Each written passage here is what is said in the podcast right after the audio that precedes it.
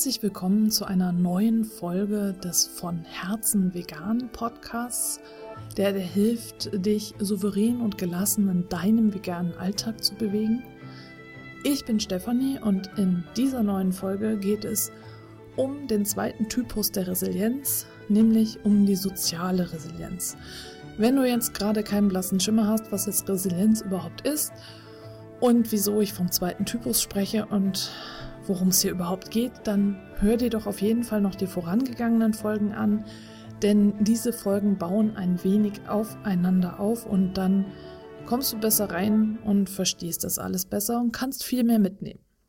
Auch diese Definition von der sozialen Resilienz ist wieder dem Buch Gamify Your Life von Jane McGonigal entnommen.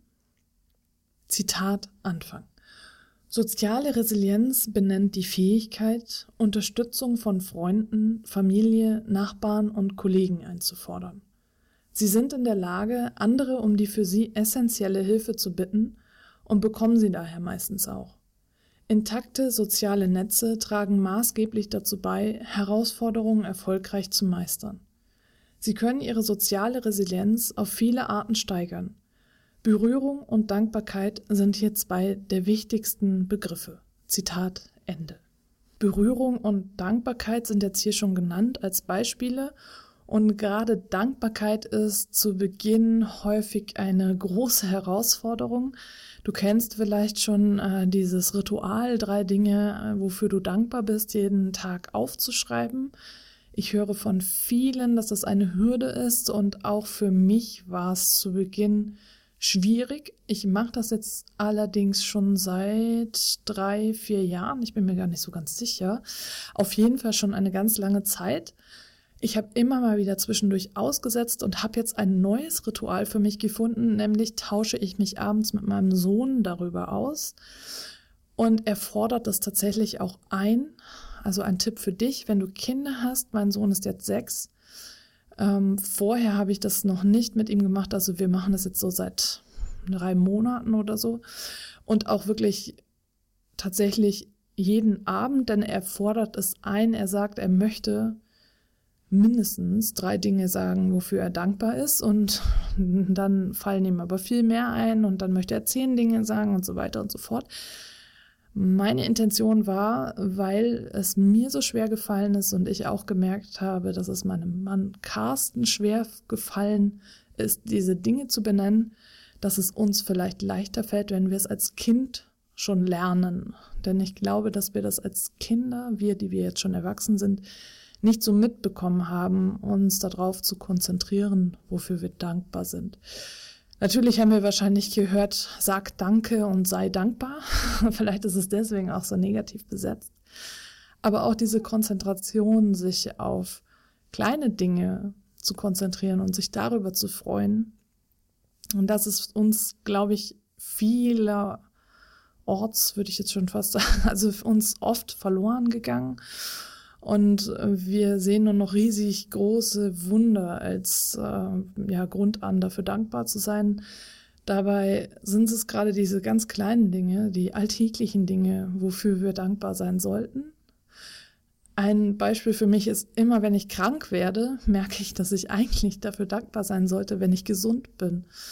Und eine liebe Freundin von mir hat sie letztens den Fuß gebrochen und seitdem habe ich auch gedacht, oh, ich bin so dankbar dafür, dass ich gesund bin. Dann das ist eine riesen Einschränkung, wenn du dir den Fuß brichst und ja, also generell ähm, hilft mir das tatsächlich, den Fokus wieder darauf zu legen. Und das sind jetzt auch schon im Schnelldurchlauf, ich werde es jetzt noch mal ein wenig langsamer differenzieren, verschiedene äh, Möglichkeiten an die Dankbarkeit heranzutreten.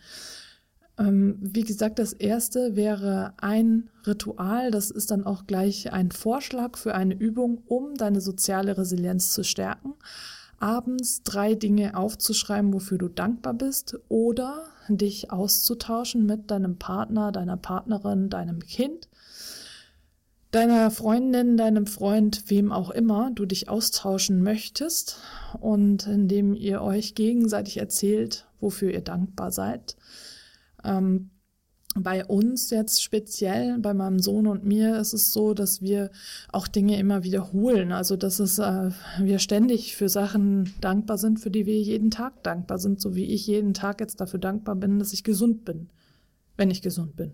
So, also so, äh, und er ist dankbar für seine Stofftiere oder dankbar für ähm, dafür, dass er mich hat. Und dann bin ich dankbar dafür, dass ich ihn habe. Und also so, äh, wiederholt sich das natürlich jeden Tag, aber es kommen dann auch aktuelle Sachen dazu. Also das heißt, es ist auch kein Zwang, dass du jedes Mal was Neues erfinden musst, wofür du dankbar bist, sondern äh, du kannst auch ruhig jedes Mal das Gleiche sagen. Es geht nur eben auch darum, dass du das auch so fühlst. Wenn du große Probleme hast, dich dem Thema Dankbarkeit auf diese Art zu nähern, kann es dir vielleicht helfen, dich dem Thema Dankbarkeit auf eine andere Art zu nähern. Und das war das, was ich vorhin im Schnelldurchlauf gesagt hatte. Und zwar, indem du dir vor Augen führst, was du hast und was dir fehlen würde, wenn du es nicht mehr hättest. In diesem Fall eben Gesundheit. Also wenn ich jetzt nicht gesund wäre, dann äh, wäre das für mich auf jeden Fall ein Defizit in dem Sinne, als dass ich dann natürlich nicht so aktiv sein könnte, wie ich es jetzt bin. Wenn ich mir also den Fuß breche, als Beispiel, bin ich in meiner Mobilität stark eingeschränkt.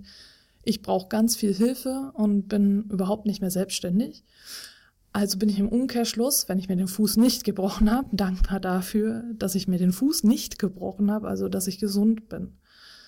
Äh, genauso bin ich dankbar dafür, dass ich ein Dach über dem Kopf habe, dass ich immer genug ähm, zu essen habe, dass ich in eine Familie habe, dass ich ein Kind habe. Manche Menschen, manche Paare wünschen sich Kinder und können keine bekommen. Ich hatte das Glück, dass das bei mir funktioniert hat. Dafür bin ich dankbar.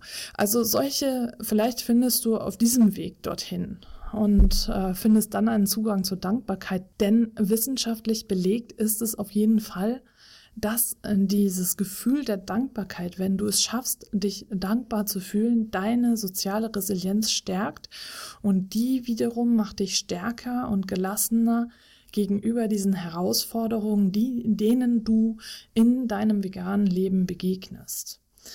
Und ob du jetzt, wie gesagt, dich austauschst über Dankbarkeit, ob du ein Dankbarkeitstagebuch führst oder ob du dich äh, der Dankbarkeit durch diese Ausschlussmethode, also was habe ich und was wäre, wenn ich es nicht mehr hätte, näherst, das ist dir natürlich selbst überlassen. Und du solltest es wirklich ausprobieren, äh, wie du ähm, ja, also was am besten zu dir passt, ne, wie du da herangehst, denn es macht auch keinen Sinn, sich da irgendwie das aufzuzwingen, denn es soll leicht gehen. Also du wirst nur Dinge regelmäßig machen, die dir Freude machen, die dir Spaß machen und die dir leicht fallen. Wenn es alles immer nur Disziplin erfordert, wirst du es irgendwann lassen. Das ist ja auch so mit der Grund, warum sich so viele fürs Fitnessstudio anmelden und dann irgendwann nicht mehr hingehen. Ne? Also wenn es dir keine Freude macht, dann äh, wird es nicht von Erfolg gekrönt sein. Eine Herangehensweise noch an das Thema Dankbarkeit wäre der Dankbarkeitsquickie. Das ist eine Aufgabe, die ich dir jetzt einmal kurz vorstelle. Und zwar stell den Timer auf deinem Handy auf eine Minute und bedanke dich dann kurz bei so vielen Menschen per SMS, Messenger oder welcher Weg dir einfällt, wie du es in dieser Zeit schaffst. Vielleicht hast du Lust, das einmal zu machen, dann halt kurz die Podcast-Folge an, kurz auf Pause und äh, mach dann, also stell dein Handy, den Timer beim Handy auf eine Minute und bedank dich dann bei so vielen Menschen, wie du es schaffst in dieser Zeit. Ein weiterer toller Weg, um die soziale Resilienz zu stärken, ist auf jeden Fall auch Berührung, so wie ich es am Anfang in der Definition erwähnt habe. Und äh, da wäre eine Übung, um die Verbindung mit Freunden und Familie zu stärken, Synchronisation.